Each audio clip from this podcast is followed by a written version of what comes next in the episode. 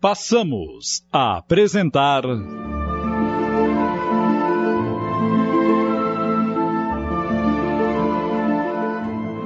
Contos de Chico Xavier, uma adaptação de Júlio Carrara.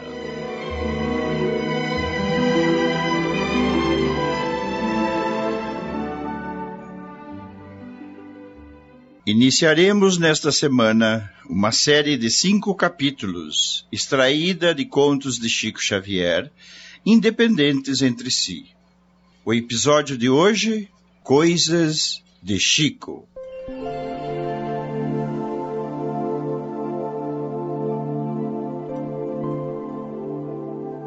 Na noite de 17 de junho de 1945, Chico Xavier, a serviço da repartição da qual era empregado, achava-se na cidade de Leopoldina, em Minas Gerais, numa exposição agropecuária. Fim do labor do dia, foi visitar o centro espírita Amor ao Próximo daquela cidade.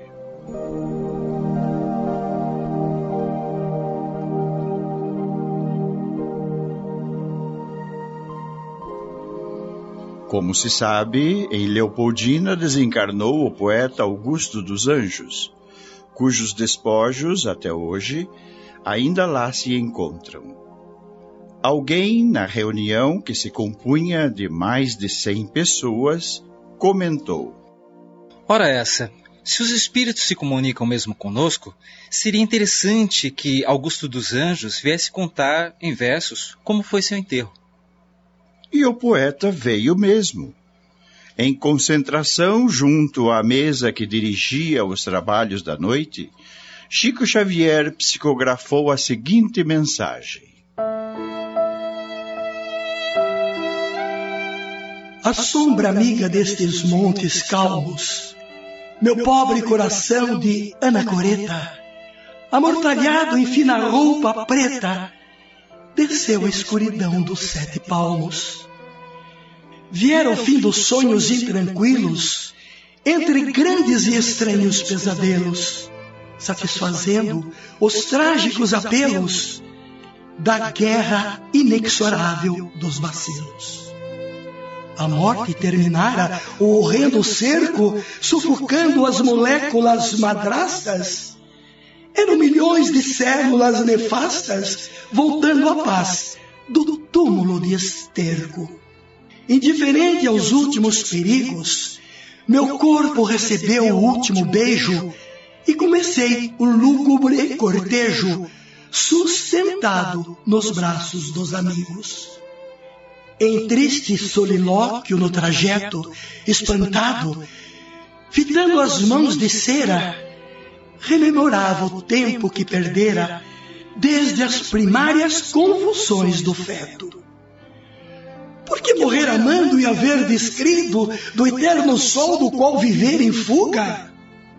Como e sombrio o pranto que se enxuga pelo infinito horror de haver nascido. Depois, vive no campo onde a dor medra, ao contato do chão frio e profundo, chegara para mim o fim do mundo, entre as cruzes e os dísticos de pedra. Terrível comoção pintou-me a cara. Na escabrosa cidade dos pés juntos, tornara-se defunta entre os defuntos toda a ciência de que me orgulhara.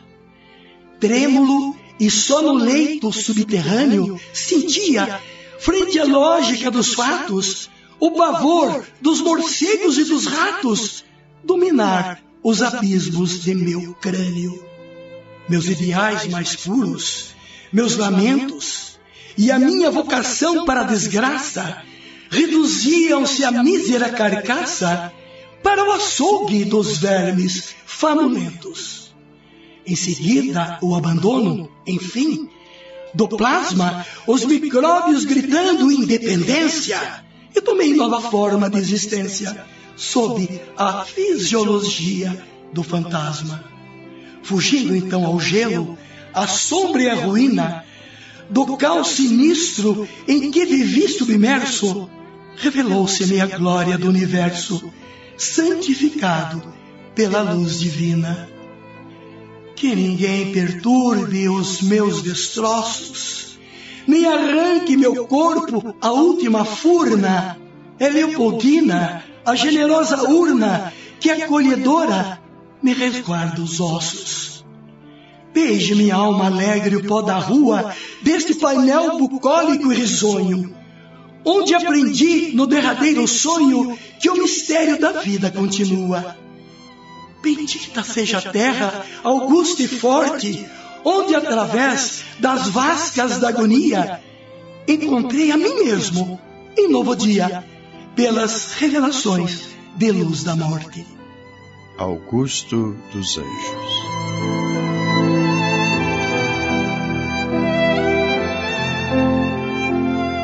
O experimentador que duvidava da comunicação dos espíritos, ao escutar a mensagem, franziu a testa e, com toda a assembleia, ficou meditando.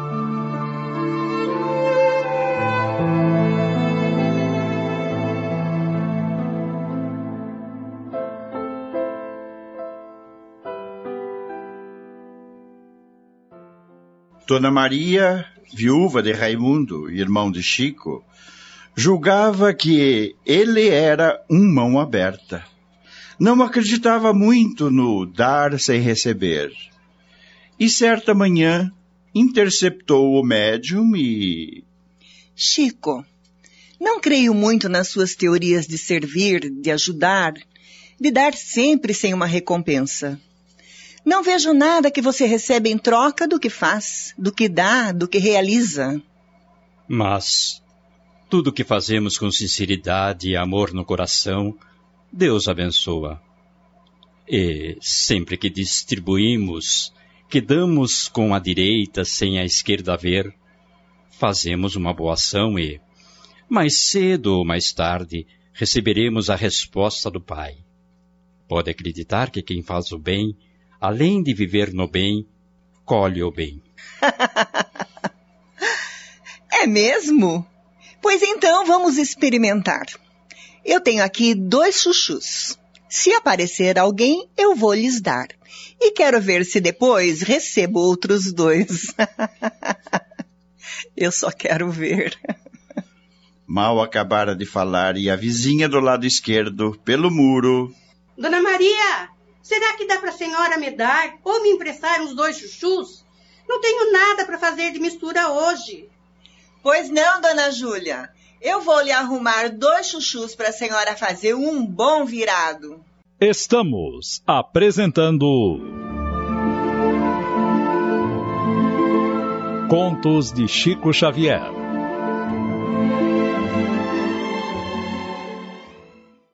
Voltamos a apresentar.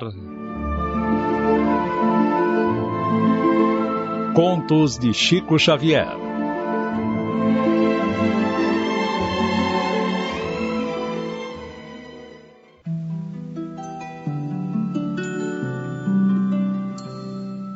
Instantes depois, sem que pudesse refazer-se da surpresa que tivera, a vizinha do lado direito, também pelo muro, ofereceu quatro chuchus a Dona Maria.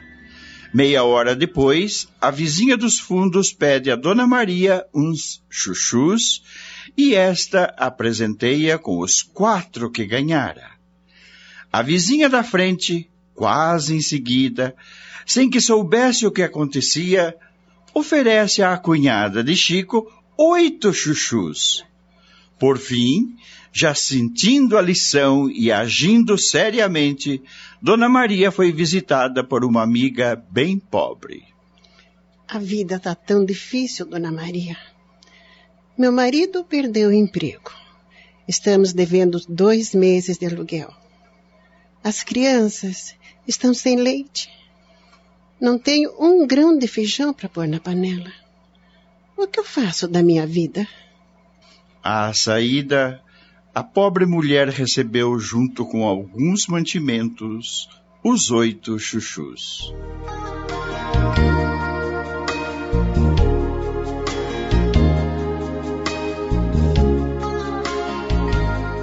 Mais tarde, Dona Maria disse a Chico: Agora eu quero ver se ganho 16 chuchus. Era só o que faltava para completar essa brincadeira. Espere e verá.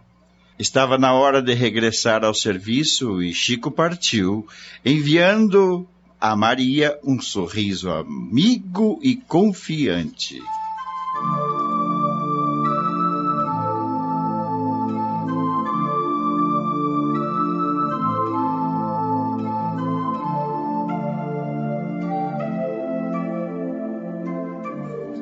Chico regressou a casa por volta das seis horas da tarde.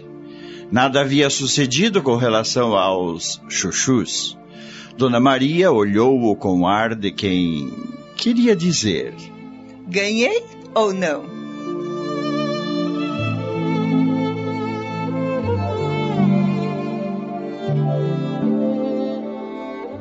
Mais ou menos oito horas da noite, todos na sala, juntamente com o Chico, conversavam, sem se lembrarem mais do caso dos chuchus, quando repentinamente. Ué, quem será? Só saberemos depois que você atender. Dona Maria levantou-se e foi abrir a porta.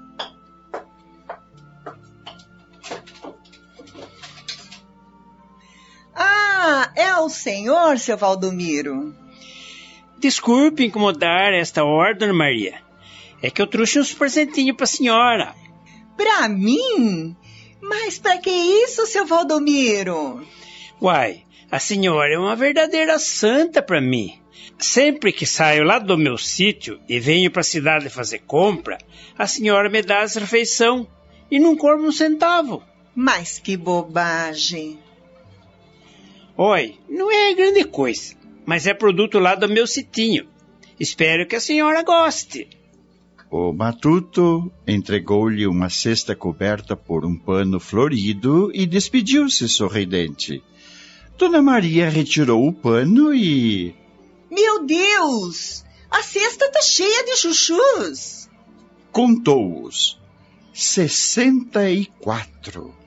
Oito vezes mais do que havia ultimamente dado. E então, Maria? Era demais. A graça, em forma de lição, excedia a expectativa. Era mais do que esperava. E daí por diante, Dona Maria compreendeu que aquele que dá recebe sempre mais.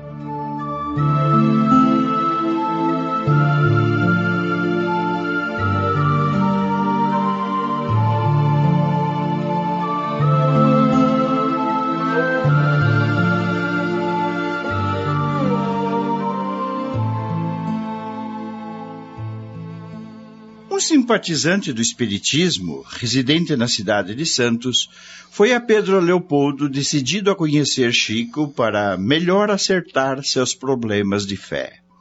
O médium, no entanto, empregado na repartição naquela época, não dispunha do tempo como desejava e, por determinação de sua chefia, estava ausente de casa. O visitante insistiu, insistiu, e como não podia deter-se por muitos dias, regressou à sua cidade, revoltado, e disse a vários amigos: Duvido muito da mediunidade. Imagine meu caso com Chico Xavier. Viajei para Pedro Leopoldo com sacrifício de tempo e, e dinheiro. Cheguei à cidade e me informaram, sem mais aquela, que ele estava ausente. Perdi a minha fé. Eu tenho a impressão de que tudo não passa de simples fraude. É, me convenci de que Chico se esconde para melhor sustentar a mistificação.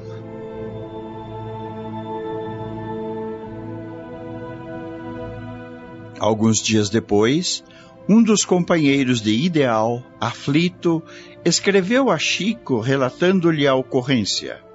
Entre outras coisas, ele dizia: Chico, não seria aconselhável procurar esse homem e atendê-lo?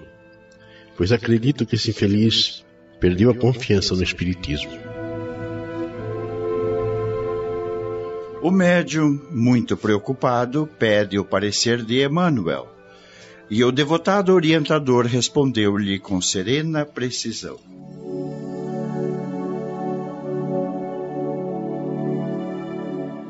Deixe este caso para trás, Chico. Se a fé nesse homem for erguida sobre você, é melhor que ele a perca desde já, porque nós todos somos criaturas falíveis. A fé para ele e para nós deve ser construída em Jesus, porque somente confiando em Jesus e imitando-lhe os exemplos é que poderemos seguir para Deus.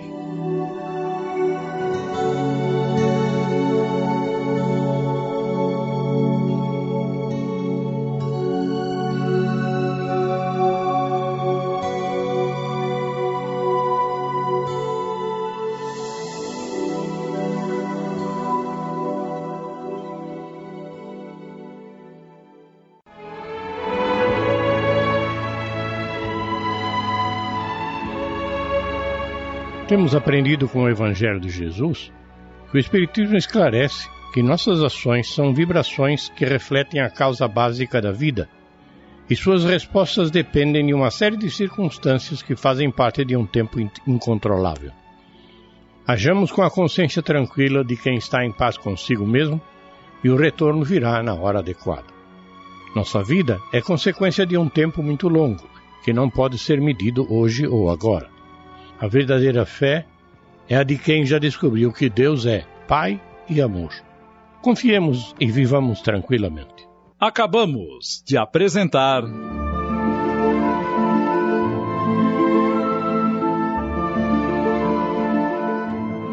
Contos de Chico Xavier, uma adaptação de Júlio Carrara. História de hoje: Coisas de Chico.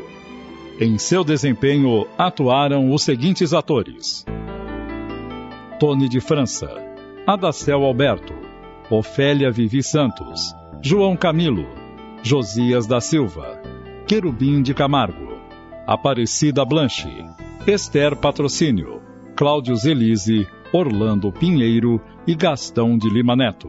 Agradecendo a sua audiência, convidamos o prezado ouvinte a acompanhar conosco amanhã o segundo conto desta série, Amor e Auxílio.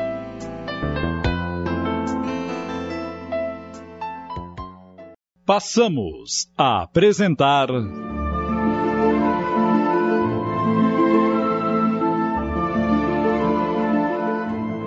Contos de Chico Xavier, uma adaptação de Júlio Carrara.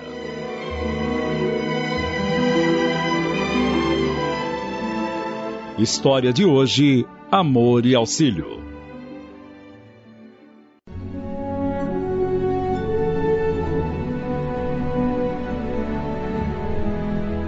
Quando Jesus reunia seus apóstolos e saía a pregar por montes e vales, a degeneração já graçava pelo mundo, espalhando o vício de sua peçonha, notadamente sobre as criaturas inescrupulosas, escravas do egoísmo e da ambição, como acontece ainda hoje.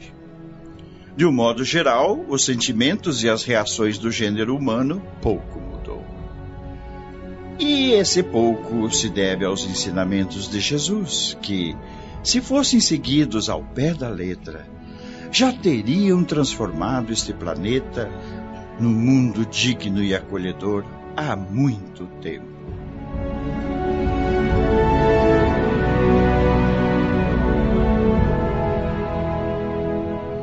Na época dos primeiros passos do cristianismo, Vivia em Roma o artesão celeiro Mardônio Tércio, cujo casamento começara a degenerar-se surpreendentemente depois de 30 anos de sua realização.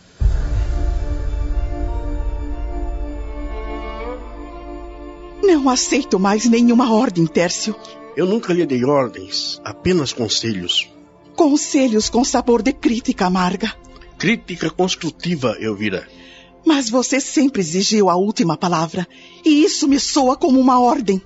Eu apenas exijo respeito como chefe de família que sou. Eu também exijo respeito. Eu sempre respeitei. Não, Tércio. Quem impõe não respeita. Autoritarismo é humilhação. Quando nos casamos, eu tinha 30 anos, você 15. Tive que ser duro às vezes porque você agia como criança que era. E continua do mesmo jeito até hoje. Só que hoje eu tenho 45 anos, Tércio. E quero ser livre, entende? Só me casei com você porque meu pai me vendeu. E me vendeu barato. Porque você não passava de um modesto artesão de selaria. E você quem fez a proposta do negócio a meu pai.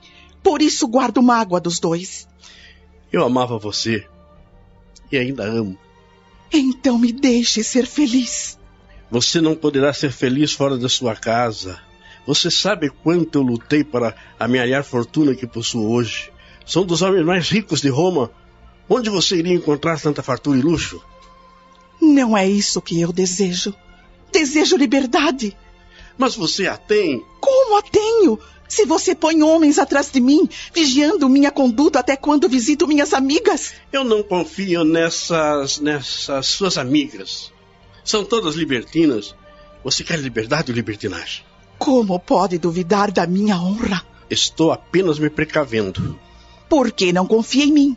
E o casamento termina quando começa a desconfiança e os desentendimentos. Mas o que você pretende fazer, mulher? Vou para Cartago, junto de minha irmã. Você não pensa no nosso filho? Marcos já beira aos 30 anos.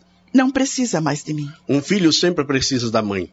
Marcos precisa mais do pai do que da mãe, porque você é o dono do dinheiro. Eu não tenho nada. Claro que tem.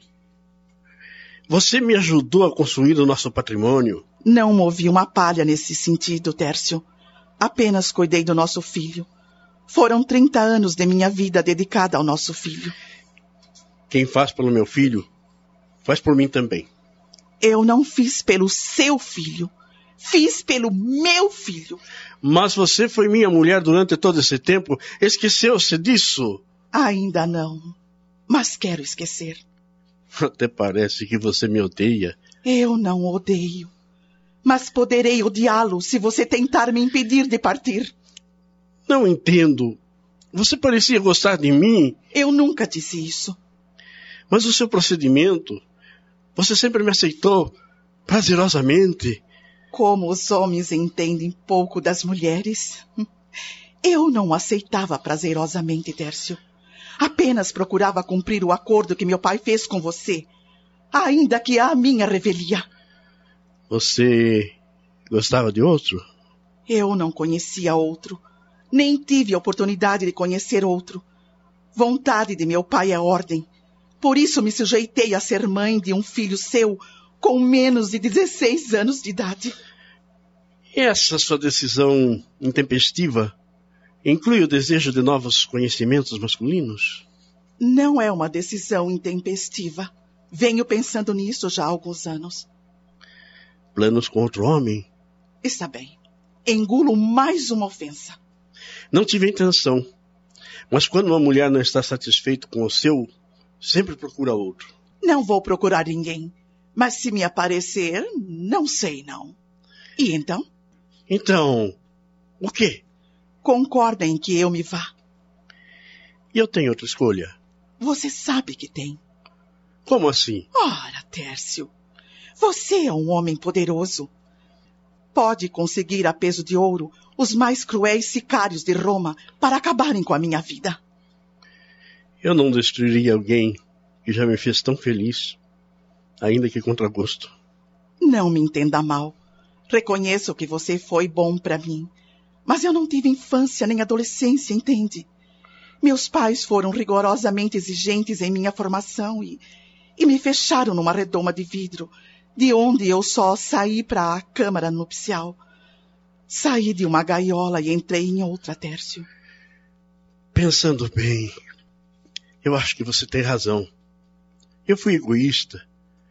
Pus um filho em seus braços quando você precisava de uma boneca.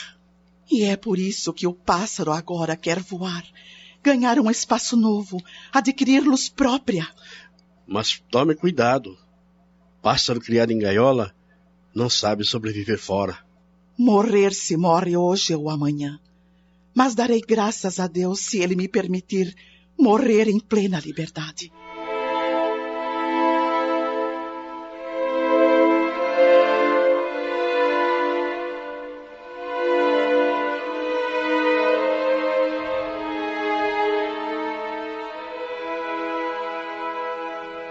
Mas, pai, o senhor deixou ela ir? Deixei. O senhor já não a ama? Sim, eu ainda amo. E justamente por isso deixei a partir. Não acredito. O senhor deve estar interessado em outra mulher. Não, filho. Pode tirar isso da cabeça. Então ela está interessada em outro homem. Como pode pensar uma coisa dessa de sua mãe? Ela só quer a liberdade. Ah, pai, não me faça rir. Porque uma mulher de 45 anos, bonita como minha mãe, haveria de querer liberdade. Porque as criaturas nasceram para ser livres, meu filho. Por isso, Deus lhe dá o livre-arbítrio, desde que são concebidas. Até os animais selvagens são livres. Porque não existe ética entre eles. Não tem senso de moral e capacidade de discernimento. No entanto, seu instinto faz com que haja mais respeito entre eles do que entre nós. Eles matam para comer, os humanos matam para roubar. Por falar nisso, quanto a mamãe levou do senhor, hein? Não quis nem meia pataca. Como é? Sua mãe levou só a roupa do corpo. Saiu de mãos abanando? Sim. Mas ela tem direito à parte dela. Deixou para você. Estamos apresentando Contos de Chico Xavier.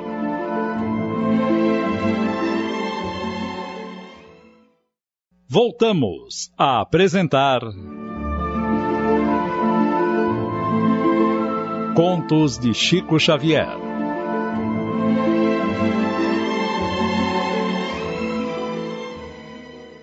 Não acredito. Bem, ela deixou tudo para mim. E isso quer dizer que deixou para você também diretamente? Surpreendente. Por isso, não admito que você duvide da moral da sua mãe. E o senhor, como está se sentindo? Pessimamente. Principalmente por saber que ela viveu 30 anos ao meu lado sem ser feliz. E ela foi dizer isso para o senhor depois de tanto tempo? Eu já sabia quando nos casamos. Mas acreditei que pudesse reverter a situação. E como vê, não pude. E a vida para mim acaba aqui. Não diga uma coisa dessas. Eu não saberei viver sem ela.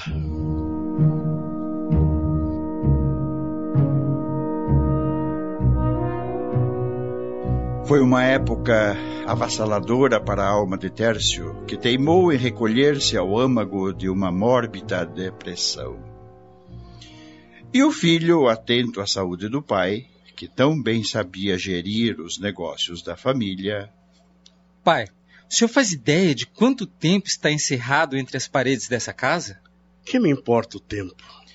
O senhor está magro, pálido, fraco. Precisa reagir. Eu não sei conduzir seus negócios. Está preocupado com a sua herança, não é? Estou preocupado com o senhor. Porque sou eu quem cuida da nossa fortuna.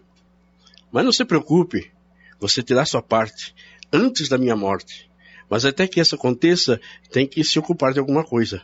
Eu não preciso trabalhar? Precisa sim. O trabalho é mais sólido a pilastra do edifício da dignidade, meu filho. E que tipo de trabalho o senhor me sugere? Você sempre gostou de cavalos. Por que não entra na cavalaria imperial? Com a minha influência, você já pode iniciar com alta patente. Ah, muito obrigado. Mas eu não estou disposto a morrer em batalha para garantir o tesouro da degradada corte imperial e suas orgias nababescas. O senhor é que tem que se mexer. Vou lhe arranjar uma bela mulher e essa melancolia vai embora numa noite. Nem pense nisso. Na casa onde sua mãe viveu, nenhuma outra mulher se instala. Mas quem o socorreu não foi uma mulher qualquer, foi sua irmã, logo que informada de seu abatimento. Você não é homem de se deixar abater desse jeito, Tércio. A dor é muito grande, Alice. A sensação de fracasso e de culpa é massacrante. Mas de que culpa você está falando? Eu não soube fazer Elvira feliz.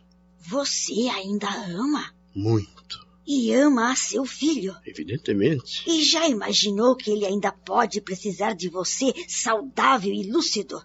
O Marcos não é nenhuma criança. O mundo dá voltas, Tércio. Quem pode garantir que a Elvira não resolva voltar de repente e, é, e o Marcos não passa de um menino crescido? Precisa ainda do seu apoio moral. Mas eu não tenho ânimo nem para levantar dessa cama, Alice. Já ouviu falar em Jesus? O Nazareno? Sim. Ele é filho de Deus feito homem. Isso é ele quem diz. E o diz muito bem, porque convence a todos com seus atos e palavras. Hoje ele vai pregar aqui em Roma. Quero que você o ouça.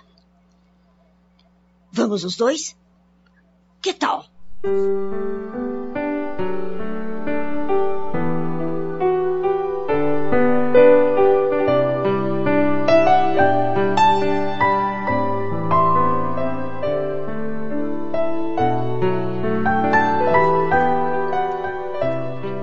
Tércio ouviu a longa pregação de Jesus e, como num passe de mágica, recuperou o ânimo pela vida.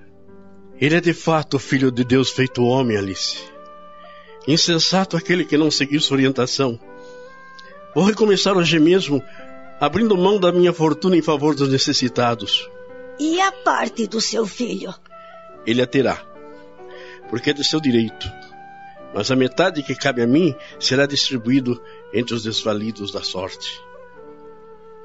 Convertido ao cristianismo nos primeiros dias do Evangelho em Roma, Tércio se fez um discípulo tão valioso e humilde do Senhor que logo teve o seu nome abençoado nos céus. Assim que mostrou a essência da doutrina do Cristo, dividiu todos os seus bens com o filho único, Marcos, e entregou-se à caridade e à renovação. E os impostos acabaram com tudo que eu tinha, senhor. O pouco que me sobrou, esbanjei com mulheres, bebidas. Hoje eu tenho em casa dois filhos pequenos passando fome. Leve estas moedas. Mas são de ouro. Eu não mereço. Sou um pobre mendigo. Não sei se o senhor merece, mas seus filhos merecem.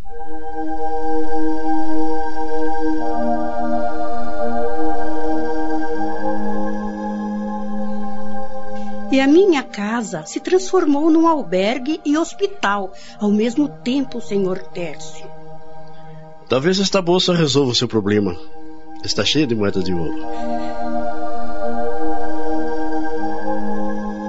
Instrumento fiel do bem, Tércio abria os ouvidos a todos os apelos edificantes, fossem dos mensageiros de Jesus, que lhe solicitavam a execução de tarefas beneméritas, ou dos irmãos encarnados, nos mais baixos degraus da penúria.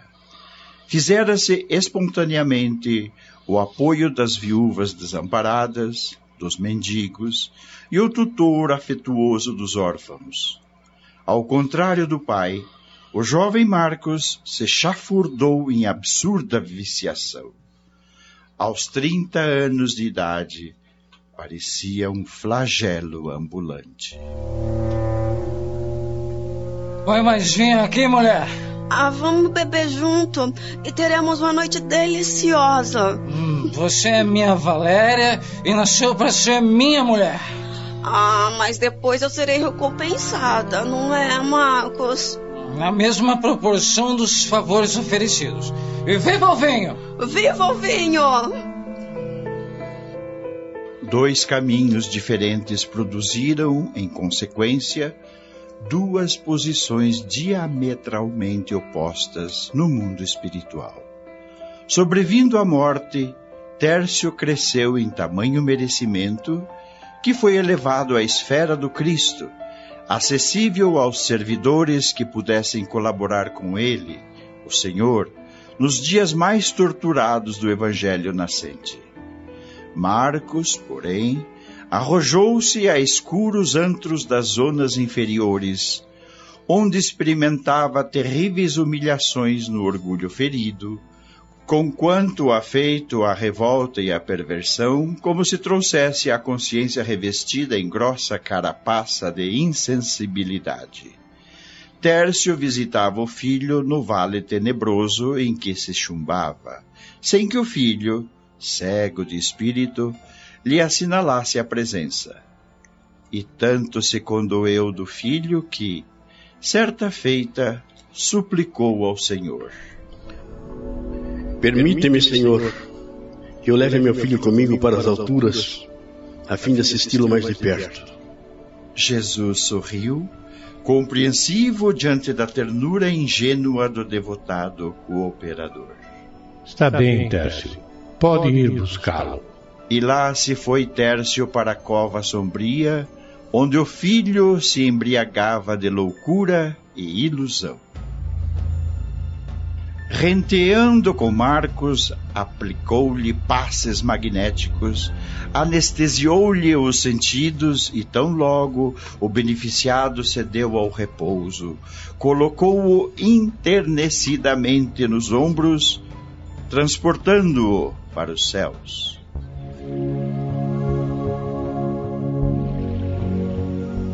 Instalado num dos sítios mais singelos do plano superior, o recém-chegado, porém, usufruía da luz mais radiante que a do dia terrestre, e tão depressa acordou sob o encantamento paternal ao ver-se coberto de fluidos repugnantes. Marcos se confrontou com os circunstantes que se moviam em corpos tênues e luminosos e passou a gritar impropérios e insultos. Quem foi o miserável que me trouxe aqui? Onde está o maldito? Interferiram os amigos e o rebelado caiu de novo em prostração, sob hipnose benéfica. Daí explicou Jesus. Deus não violenta filho algum, nem em nome do bem. E o bem jamais há paciência, a fim de ajudar. Tércio, reconduze teu filho ao antro de onde o arrancaste, sem perderes a ternura e a esperança, até que teu filho queira ou possa sair de lá para novos passos a caminho da evolução.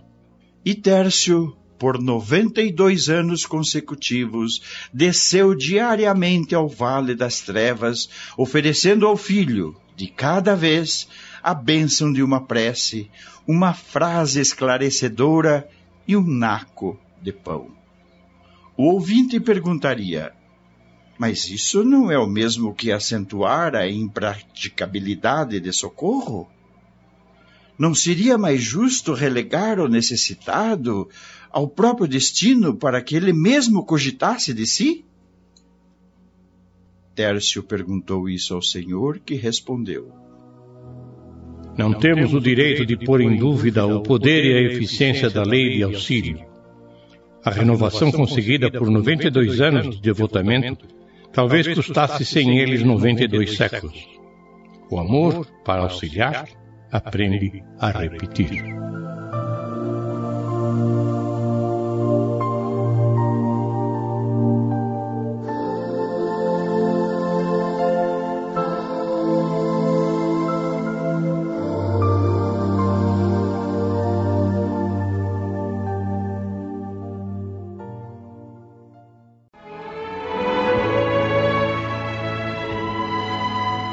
Vida é formada de um conjunto de vibrações criadas por Deus, o Criador, e agem conforme a pressão que se faça sobre elas.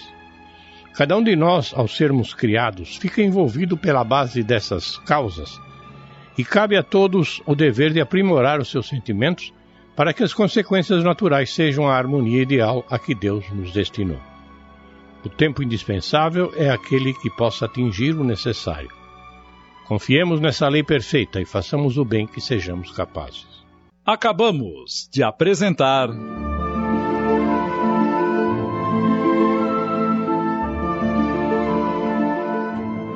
Contos de Chico Xavier, uma adaptação de Júlio Carrara.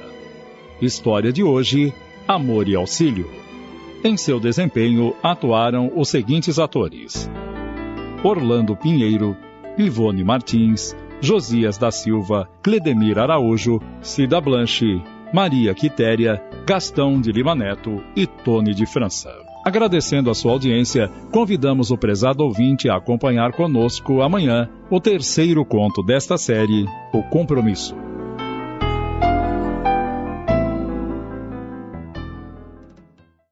Passamos a apresentar.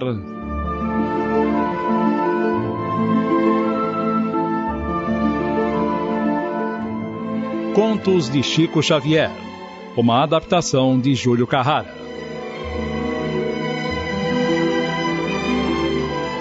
O terceiro conto desta série, O Compromisso.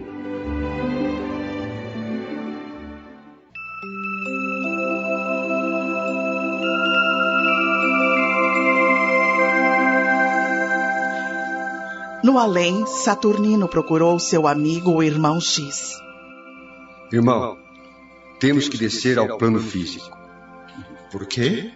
Para ajudar um pequeno grupo familiar, vítima de um doloroso caso de obsessão. E você sabe exatamente onde se encontra essa família? Instrutores amigos me indicaram alguém no plano físico que poderá colaborar conosco. E quem é?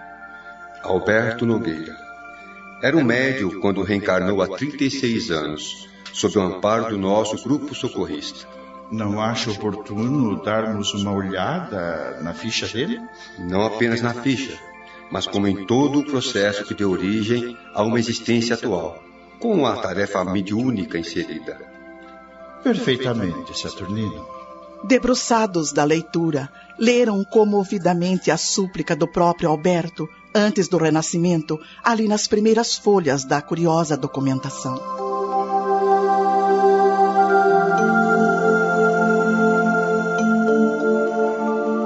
Senhor Jesus, conheço a minha posição de espírito delinquente e por isso rogo a vossa permissão para voltar ao campo terrestre, para resgatar minhas faltas.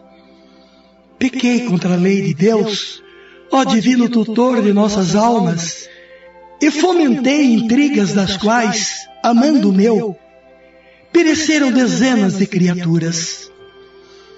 Destruí lares, abusando da autoridade de que me assenhoreei por atos de rapina.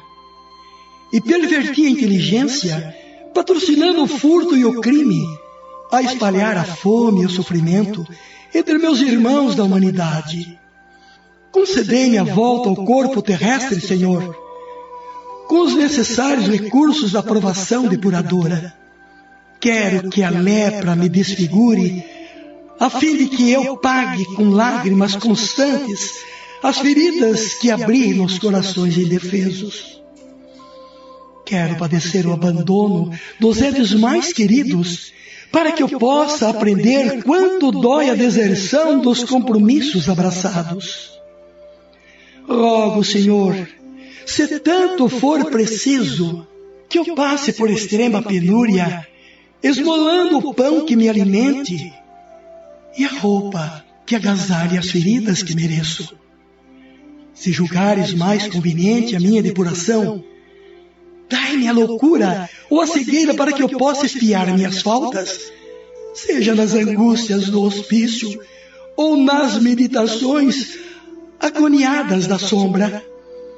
Compreendo a extensão dos meus débitos e se considerardes que devo apagar-me num cérebro incapaz ou retardado, fazei-me essa concessão. Seja através de calvários morais ou pelos mais detestados tormentos físicos, valei-me, Senhor, e dai-me novo corpo na terra. Quero chorar lavando com lágrimas de fogo as nódoas de meu passado e expor-me às mais duras humilhações a fim de regenerar minha vida. Senhor, concedei-me as aflições de que me vejo necessitado e anulai em mim qualquer possibilidade de reação. Fazei-me padecer, mas fazei-me viver novamente entre os homens. Quero corrigir-me recomeçar. Bendito seja o vosso nome, Senhor. Bendita a vossa mão que me salve e guia. Por baixo do requerimento comovedor, vinha a assinatura daquele que adotava agora no mundo a personalidade de Alberto Nogueira. E logo após, lia-se o magnânimo despacho da autoridade superior que determinava em nome do Cristo de Deus. O Senhor pede misericórdia, não sacrifício. O interessado resgatará os próprios débitos em vida normal, com as tarefas naturais de um lar humano e uma família, em cujo seio encontrará os contratempos justos e educativos para qualquer criatura com necessidade de reequilíbrio e aprimoramento, mas, por mercê do Senhor, será médium espírita com a obrigação de dar pelo menos oito horas de serviço gratuito por semana em favor dos irmãos necessitados da terra, consolando-os e instruindo-os na condição de instrumento dos bons espíritos que operam a transformação do mundo em nome de nosso Senhor Jesus Cristo. Desse modo, assumirá compromissos aos 30 anos de idade na existência próxima e praticará a mediunidade com o Evangelho de Jesus até os 60 anos, quando se encerrarão suas oportunidades de trabalho e elevação, resgatando assim em atividade de amor os débitos que teria fatalmente de pagar através do sofrimento. Louvado seja o Senhor. Estamos apresentando Contos de Chico Xavier.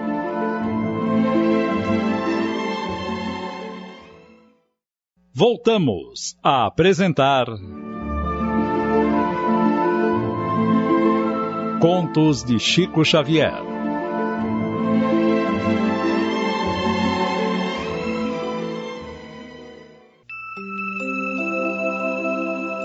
Diante de páginas tão expressivas, certamente Saturnino e o irmão X não precisavam de outras anotações. Vamos embora, Saturnino. E que Deus nos ilumine, irmão.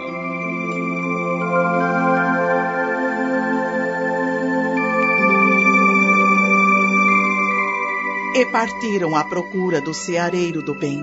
Entrando na cidade em que se situava o serviço programado. A casa não seria aquela? É possível. Vamos chegar mais perto. A casa era exatamente aquela. E no portão, uma jovem estava sendo vampirizada por um infeliz desde muito tempo, habituado à perturbação no reino das sombras. Transmitia mentalmente suas ideias à adolescente. Não vá na conversa de sua mãe. Ela viveu no tempo em que amarrava um cachorro com linguiça. É uma velha ultrapassada. Do que adiantou a ela? Uma vida virtuosa. Está aí, viúva e pobre. E não tem dinheiro nem para comprar remédios. A vida é curta, Célia, e a mocidade dura apenas um suspiro. Aproveite a sua juventude e sugue todos os prazeres que a vida lhe oferece. Não importa o que os outros dizem ou pensam, você tem sua própria personalidade. Este mundo pertence aos maus, Célia. Se vier maconha, fume. Se vier cocaína, cheire. E pode até se encher de álcool, que isso lhe dá prazer. Sim, porque o que importa é o gozo. Não se incomode se ferir alguém, porque ninguém tem pena de você, da sua pobreza, da sua falta de chance para vencer na vida. Se você não almoçar um semelhante, ele te janta. E nem precisa estar com fome, porque a lei do asfalto é pior que a lei da selva.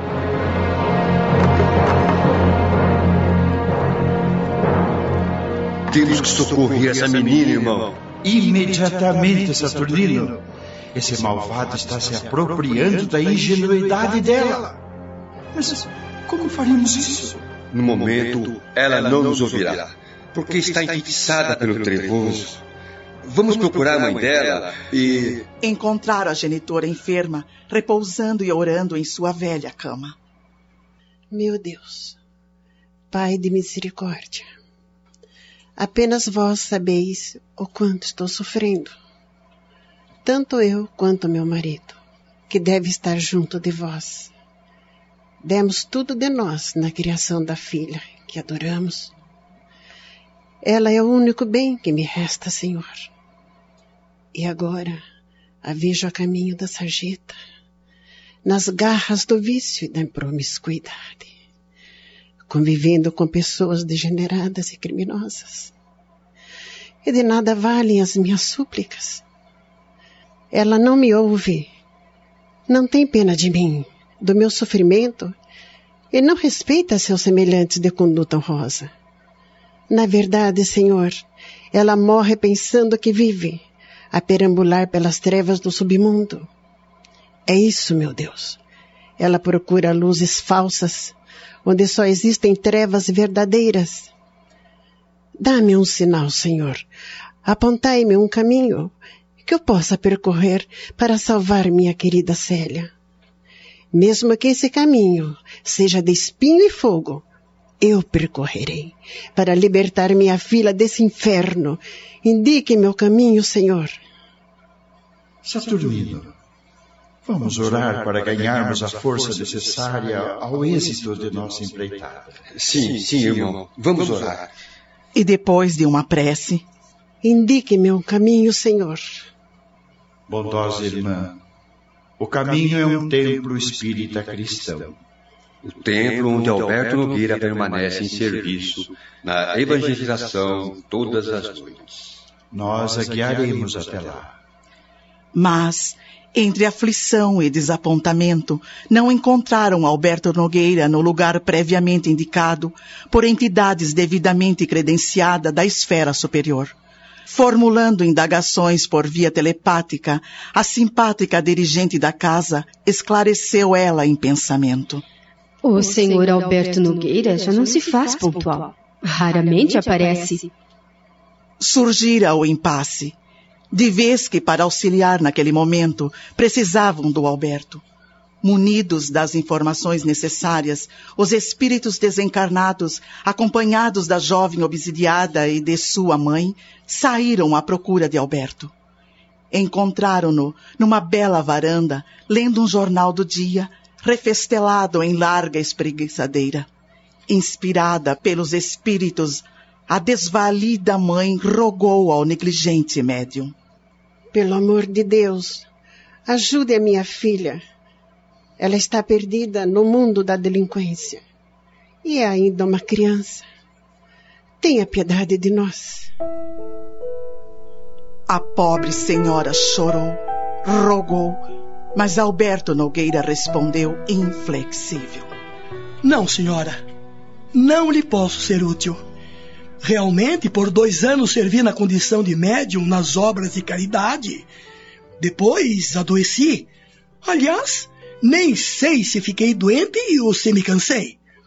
A senhora sabe, um homem que é pai de família como eu, com deveres enormes a cumprir, tem que zelar pela própria saúde. Vamos embora, mãe. A senhora não tem que ficar se humilhando para ninguém. Não, não vamos embora. Esse senhor é filho de Deus como nós e compreenderá minha aflição de mãe. A senhora também tem que compreender o meu direito à privacidade e ao repouso. E por que a infortunada mãe não insistisse? Alberto rematou numa tirada humorística.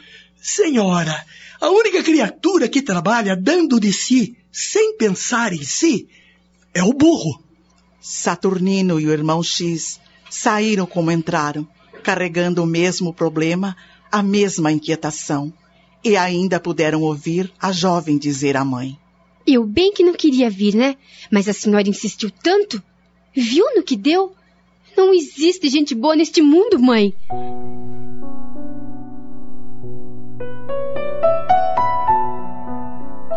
Viu como as coisas são, Saturnino?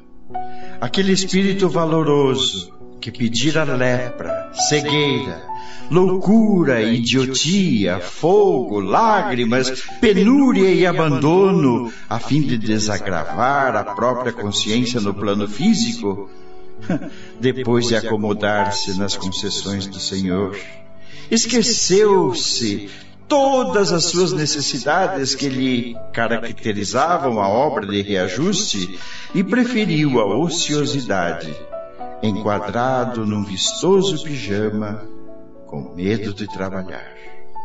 É, é verdade, irmão. Mas isso não vai custar barato.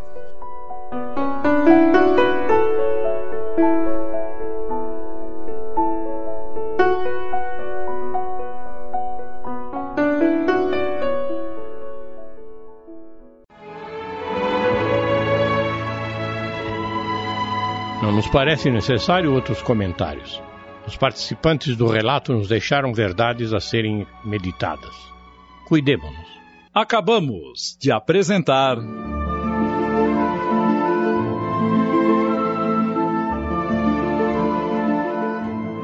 Contos de Chico Xavier, uma adaptação de Júlio Carrara.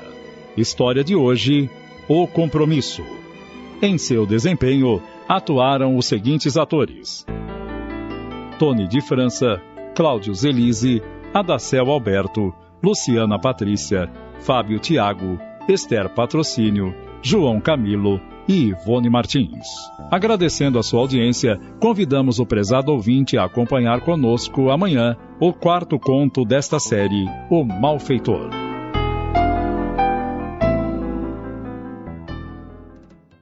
Passamos a apresentar.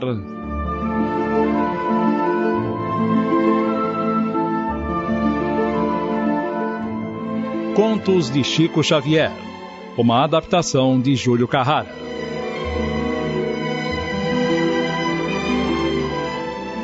O quarto conto desta série, O Malfeitor.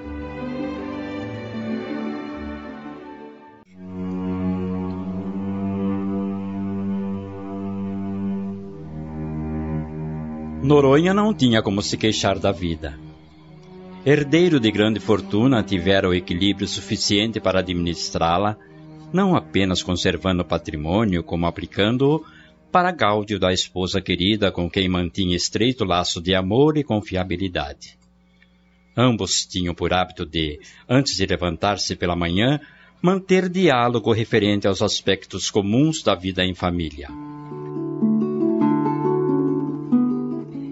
Você não está com uma cara boa. Dormiu mal? Na verdade, eu ando preocupado e não sei exatamente por quê. Quando não há motivo aparente, é estresse. Mas eu acabo de tirar férias. Talvez não tenha descansado como imagina. Como não? Viajamos por toda a Europa e tivemos momentos inesquecíveis. Entretanto, tenho um pressentimento de que alguma coisa bastante desagradável está para acontecer. Já faz um bom tempo que você anda mudado. Parece que o ar que eu respiro pesa. O Silva me disse que pode ser influência espiritual. Vibrações negativas de espíritos inferiores. Ora, Noronha, os espíritos inferiores vão para o purgatório ou para o inferno e de lá não saem nunca mais. Isso você aprendeu na igreja tradicional de sua família. É uma coisa que você repete como um papagaio que decora palavras ou como um disco que as grava. É um conceito que enfiaram na sua cabeça desde que você era criança. Você está dizendo que eu sofri uma lavagem cerebral? Se não foi isso, é por aí. Não me diga que acredita em fantasmas. Não nesses fantasmas que aparecem em desenhos em forma de lençóis. Eu acredito no invisível. Acredita no que não vê. Porque não sou vidente. Mas os médios não apenas veem, como conversam com os espíritos. Eu até acho que sou meio sensitivo. Daí este mau presságio que eu sinto no ar. Deixa de besteira, Noronha. Você está agindo como uma criança com medo do bicho-papão. E você, que acredita em diabo com os pés de cabra, rabo, chifres e tridentes? E ainda diz que ele é todinho vermelho, porque passa o tempo todo no meio do fogo. Você não acha que já é tempo dele ter se desmanchado em cinzas? Ele é poderoso e pare de brincar com essas coisas. Aquelas pontadas nas suas costas, vai ver que é ele que anda metendo as garfadas no seu lombo. Credo, vira essa boca pra lá. Você acha que a sua religião é correta só porque lhe disseram isso desde que você nasceu? Por acaso estudou outras religiões? Não. Então, como pode criticá-las sem um parâmetro de comparação com as outras? Por coerência, por dedução, pelo que eu vejo por aí. As aparências enganam. Você não acredita na imortalidade do espírito, mas acredita que seu corpo vai sair da tumba inteirinho no dia do juízo final, como se fosse um repelente contra vermes. Isto sim é uma incoerência. Não existe um só cientista que acredite numa bobagem dessas. Entretanto, é incontável o número de cientistas que aderiram ao Espiritismo. A começar pelo codificador Allan Kardec. Pois se temos tantos notáveis que acreditam no Espiritismo, quem somos nós, pobres e ignorantes, para descrer? Eu vou me iniciar na doutrina. Só espero que não entre em casa acompanhado de assombrações. Mas você acabou de dizer que não acredita nisso. O diabo entra em qualquer lugar. Esse diabo que você diz nada mais representa do que a força do mal que pode se aninhar em qualquer coração sem fogo, sem rabo e sem tridente. E apesar dos hipotéticos pés de cabra, pode muito bem alojar-se em sapatilhas de balé no corpo de dançarinos de mau caráter. Não acha melhor a gente parar com isso? Acho. Mesmo porque você não tem competência para dialogar comigo a respeito de religião. Eu estudei todas. Você não estudou nenhuma. Estudei o catecismo, li os testamentos. Ora, Lúcia, você parou na primeira comunhão. Dona Lúcia. E essa agora? É a Marta. E desde quando ela está autorizada a interromper o nosso repouso? Já vou, Marta. Deve ser alguma coisa urgente. E já são oito horas, né? Desculpe, dona Lúcia, mas está aí uma moça muito nervosa que insiste em falar com a senhora. Disse que é sua parenta. Como é o nome dela? Antonieta. Hum, não me lembro de ter uma parenta com esse nome. Ela é esquisita e nada agradável. Como assim? Mal vestida, mão penteada e tem uma menina com ela. Quer que eu atenda, Lúcia? Não se incomode. Se ela disse que é minha parenta, vou atendê-la.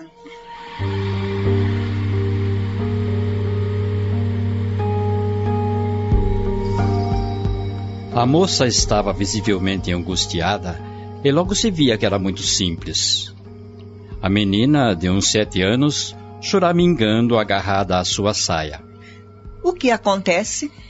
Não sei o que faço da minha vida. Se a senhora não me ajudar, eu me mato e mato a minha filha. Mas o que é isso? Estamos apresentando. Contos de Chico Xavier.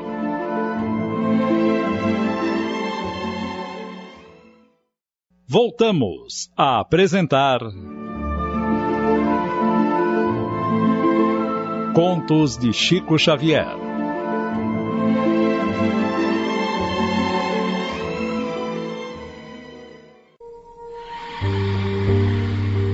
O que, que aconteceu com você? Meu marido era alcoólatra.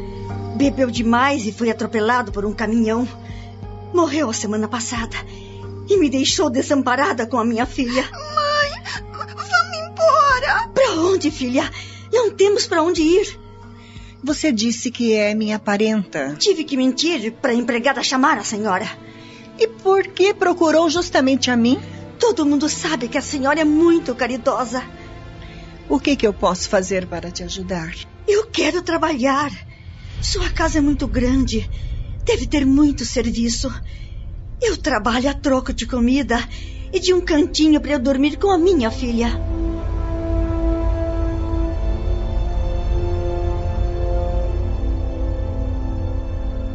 Você nem conhece a moça e a recolheu para dentro da nossa casa com uma criança ainda por cima? Pois essa criança é a garantia de que ela não vai agir mal. Não tem para onde ir com a filha, entende? E é uma menina tão bonita. Ela chama-se Lígia. É no nome da minha mãe.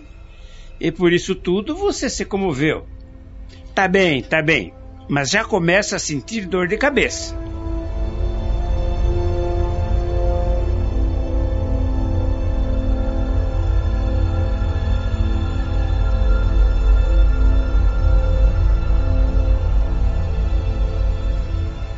Um mês depois, quase todas as joias de Lúcia desapareceram.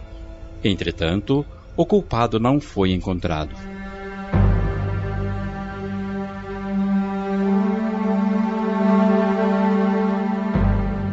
Terminada a tarefa de evangelização no templo espírita, a que o irmão X prestava concurso fraterno em companhia de Anísio Terra, amigo espiritual de muito tempo, que lhe dissera estar encarregado por alguns instrutores de socorro a um moço obsidiado, ambos se prostraram ao lado de Noronha e Silva, conhecidos frequentadores da casa.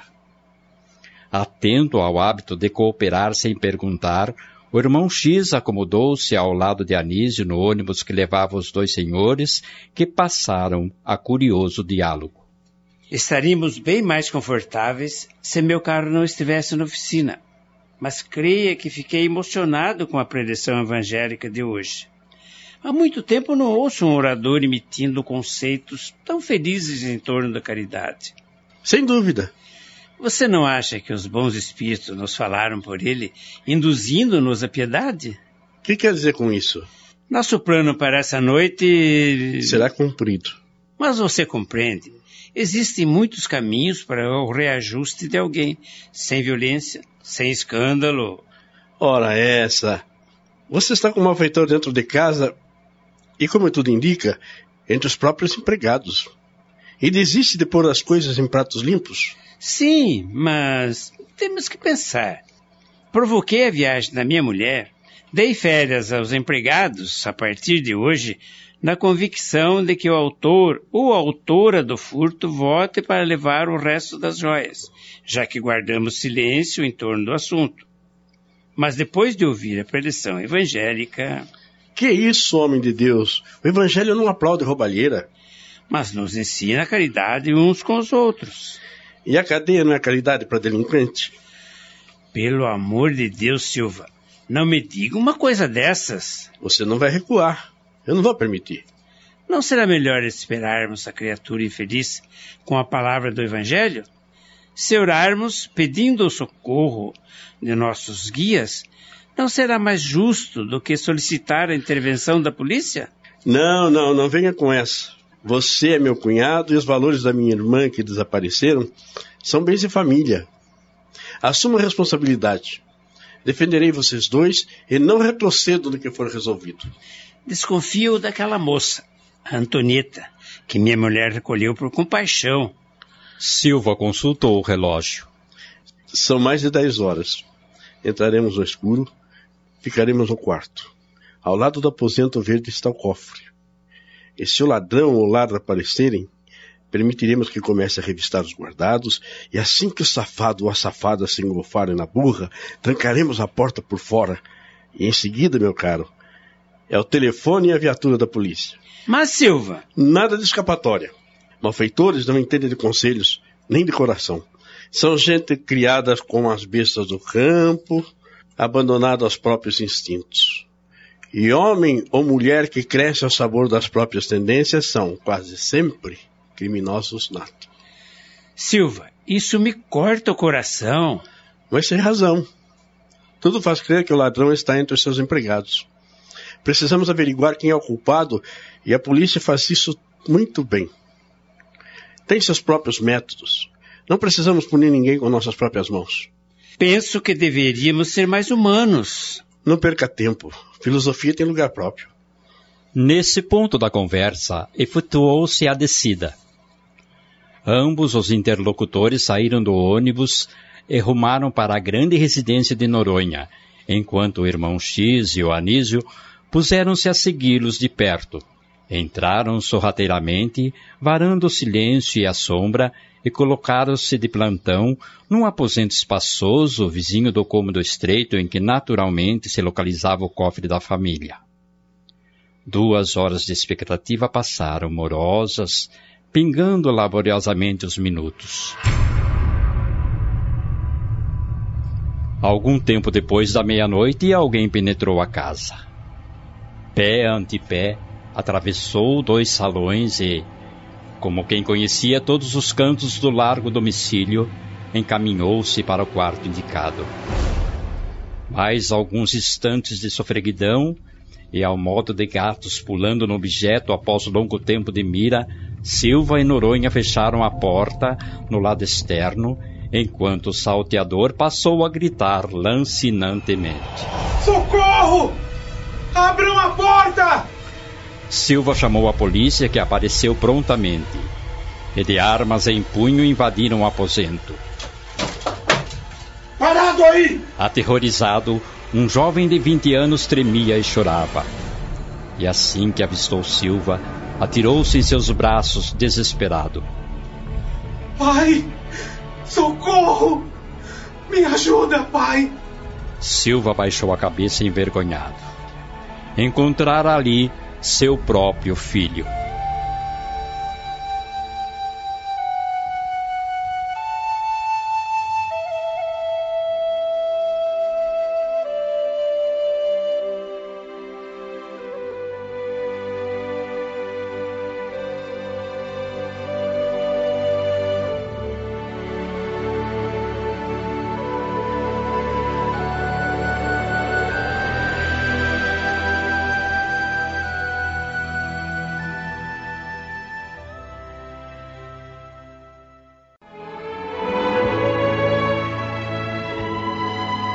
Que dizer dessa realidade terrível? Somente meditando sobre as responsabilidades espirituais que vamos vivendo através do tempo, reencarnações indescritíveis é que mais dia menos dia vamos descobrindo erros e acertos de hoje e de ontem.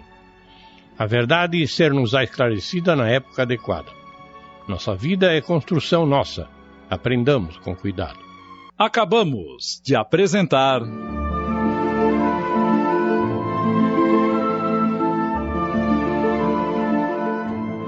Contos de Chico Xavier, uma adaptação de Júlio Carrara. História de hoje: O Malfeitor. Em seu desempenho atuaram os seguintes atores: Querubim de Camargo, Ofélia Vivi Santos, Orlando Pinheiro, Cledemir Araújo, Maria Helena, Quitéria Maria, Fábio Tiago, Tony de França e João Camilo. Agradecendo a sua audiência, convidamos o prezado ouvinte a acompanhar conosco amanhã o quinto conto desta série, Nota em Sessão. Passamos a apresentar.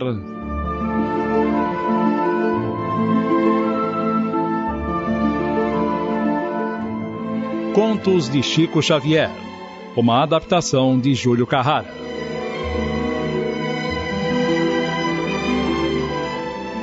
O quinto conto desta série, Nota em Sessão.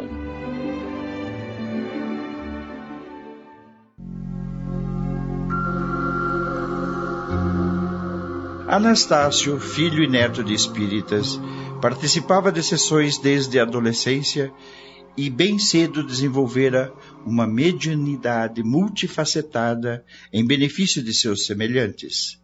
Isso muito contribuirá para a sua formação moral intocável, o que lhe valia o respeito irrestrito de seus concidadãos e lhe proporcionou o ensejo de conviver com uma companheira digna de encômios, que pela sua conduta irrepreensível, quer pela sua dedicação ao esposo e ao lar, sob sua responsabilidade.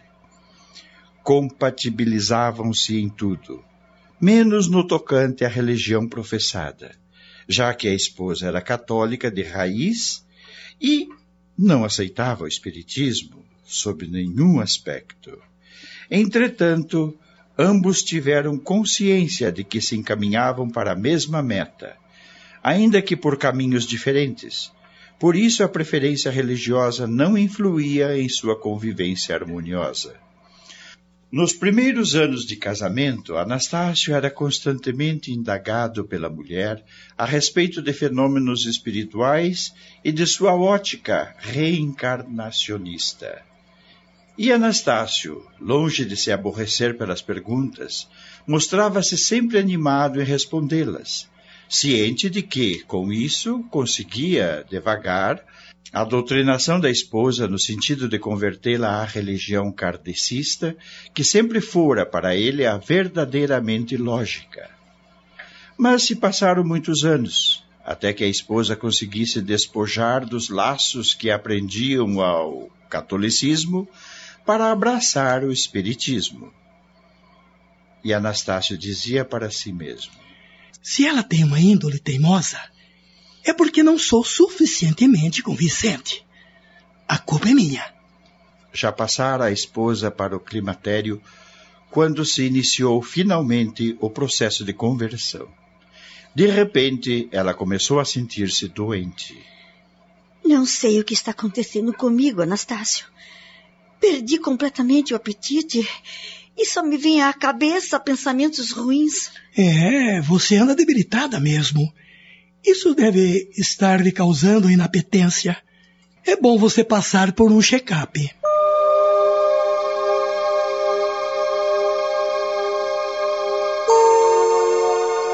Feito o check-up, foi constatada uma infecção uterina. O médico receitou um antibiótico que não eliminou o mal. Dobrou a dose e nada. Pelo contrário, a infecção agravou-se a ponto de o médico sugerir: Aconselho uma uterotomia. O senhor quer me extrair o útero? Não é uma vontade minha, é uma necessidade sua. Essa infecção pode generalizar-se. Aliás, qualquer infecção não debelada pode transformar-se em uma sepsemia e levar o doente à morte.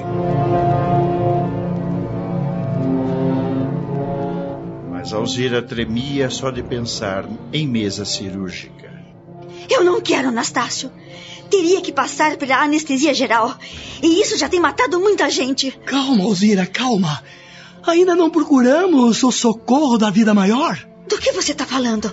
Estou falando da espiritualidade. Não me diga que o espiritismo vai me curar. Não sei, mas é possível. Já tem acontecido grandes curas por obra e graças da medicina do além. Você já viu isso na televisão. Não é o além que cura, é a fé das pessoas. E eu não acredito nisso. Portanto, minha saída não é por aí.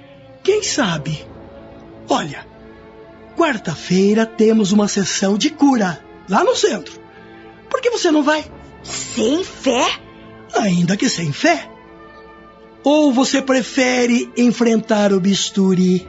Escolha? Bisturi nunca!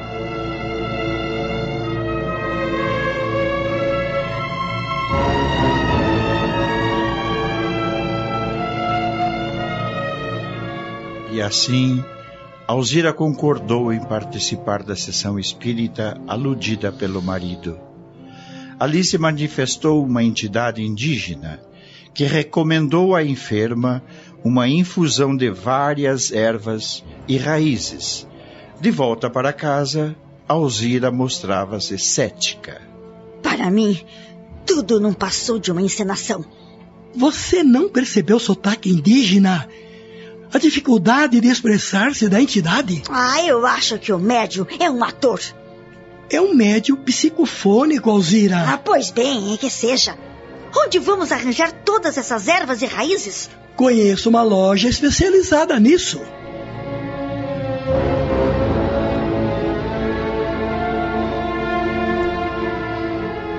Feita a infusão, Alzira medicou-se com ela e em dois meses. Incrível, Nastácio! As dores, a purgação, desapareceu tudo! Eu não disse? Mas será que se foi de uma vez a infecção? Faça um exame. Alzira submeteu-se ao novo exame e, quando retornou ao médico, este se surpreendeu ao constatar. Acabou-se a infecção, dona Alzira. Mas que remédio a senhora tomou? Um chazinho, doutor. Um chazinho.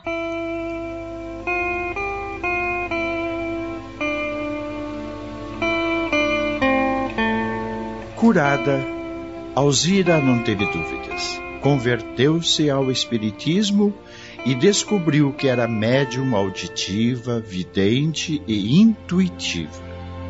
E passou a desenvolver esses atributos em benefício dos necessitados.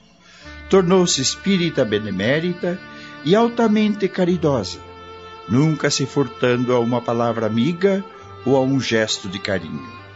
Foram vários anos de lida filantrópica, com o máximo de empenho e abnegação. Mas de repente tudo veio abaixo, como um prédio ao impacto da implosão demolidora. Estamos apresentando. Contos de Chico Xavier.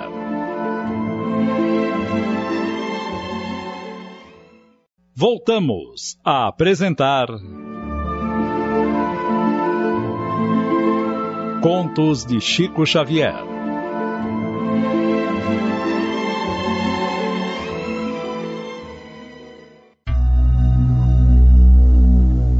O que há com você, Alzira? Já não visita um hospital, um presídio, nem ao menos aparece no orfanato onde tantas crianças esperam pelo seu carinho? Eu já fiz o que tinha que fazer. Já paguei a ajuda que aquela entidade indígena me prestou. A entidade da espiritualidade não precisa da sua ajuda, Alzira. Os que precisam de você estão aqui mesmo, na sua terra, encarnados. Ah, eu já fiz até demais. Nunca demais quando se trata da prática do bem. Você estudou espiritismo, desenvolveu seus dotes mediúnicos e agora me vem com uma conversa dessas? Como pôde mudar tanto? Não no trato com você. E perante a sociedade, continuo mantendo a minha dignidade e o meu prestígio. Chegou a hora de eu cuidar um pouco mais de mim. E para isso, eu preciso esquecer um pouco dos outros. Ah, não acredito que eu esteja ouvindo isso da sua boca.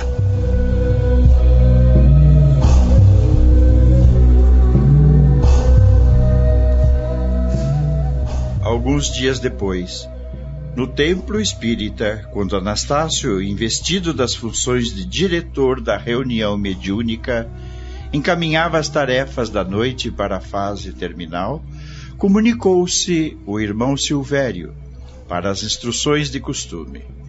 Apontamento vai, apontamento vem, e Anastácio, o doutrinador, fez curiosa pergunta ao irmão desencarnado. Irmão Silvério, com o devido respeito, desejava colher sua opinião em torno do grande assunto que admitimos seja problema não somente para nós, nesta casa, mas para a maioria dos grupos semelhantes ao nosso. Diga o que é. Refiro-me aos médios depois de iniciados na tarefa espírita. Por que tanta dificuldade para conservá-los em ação? Quantas vezes temos visto companheiros de excelente começo e outros, até mesmo com o merecimento de obras consolidadas, abandonarem o serviço de um momento para o outro? Uns foram curados de aflitivas obsessões, outros abraçaram o apostolado em plenitude de madureza do raciocínio, assumem benditas responsabilidades de coração jubiloso e começam a trabalhar corajosamente felizes. Surge, porém, um dia em que tudo, quase tudo, largam de repente. Do que diz respeito às atividades mediúnicas, conquanto prossigam credores de nossa maior consideração pela vida respeitável e digna que levam, seja no lar ou na profissão. Como explicar semelhante fenômeno? Meu irmão, estamos em combate espiritual o combate da luz contra as trevas. Muitos de nossos aliados sofrem pesadas ofensivas por parte de forças que nos são contrárias. E é razoável que deixem a posição quando já não mais suportem o assédio. Somos então obrigados a compreendê-los e a favorecer-lhes a retirada, embora valorizemos a colaboração deles com nossas melhores reservas afetivas. Sim, eu entendo que os agentes da sombra nos espiam e nos hostilizam, pretendendo arrasar-nos. Mas por que essa perseguição? Não estamos nós do lado da luz? Não somos chamados a confiar em Deus? Por acaso não nos achamos vinculados aos princípios do bem eterno? Não estamos sob a vigilância dos nossos instrutores da vida mais alta? Anastácio, ontem à noite estive socorrendo vítimas de alguns malfeitores encarnados numa casa noturna. Os nossos infelizes irmãos, para atenderem seus baixos instintos, resolveram apagar a luz do recinto, a fim de agirem sob regime de perturbação, num clima das trevas. Avançaram para as fortes lâmpadas que iluminavam a casa e as inutilizaram, tumultuando o ambiente. Depois de darem muito trabalho aos policiais, esses finalmente restabeleceram a normalidade. Como você pode avaliar, o apoio elétrico não modificou na retaguarda, não impedindo que as lâmpadas fossem substituídas para que se recuperasse a iluminação. Assim também, meu caro, em nossas realizações espíritas. Os elementos das sombras, interessados em vampirizar a humanidade, visam sobretudo a anular médiums que iluminam notadamente os de maior responsabilidade, de maneira que possam dominar com sua maldade.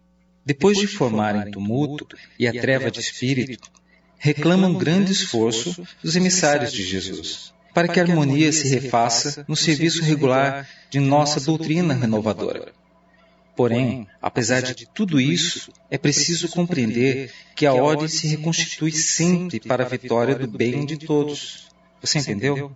Sim, mas o que se pode fazer para melhorar a situação? E o irmão Silvério concluiu com serenidade e otimismo.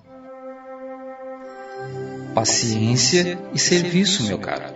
Paciência e serviço cada vez mais.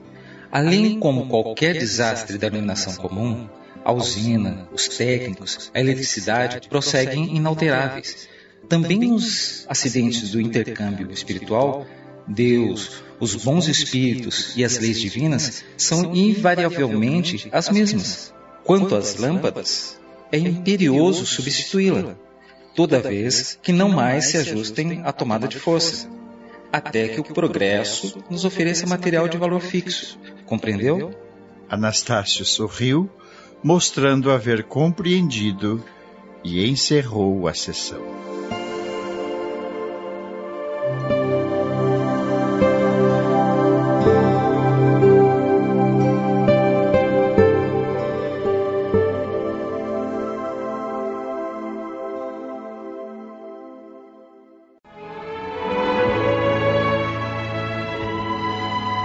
Entendamos este relato que as leis divinas nunca se alteram. Quando os problemas aparecem, são sempre ocasionados pelas criaturas que não resistem às dificuldades no aprendizado de evolução espiritual. Analisemos nosso comportamento a esse respeito. A Rede Boa Nova de Rádio apresentou.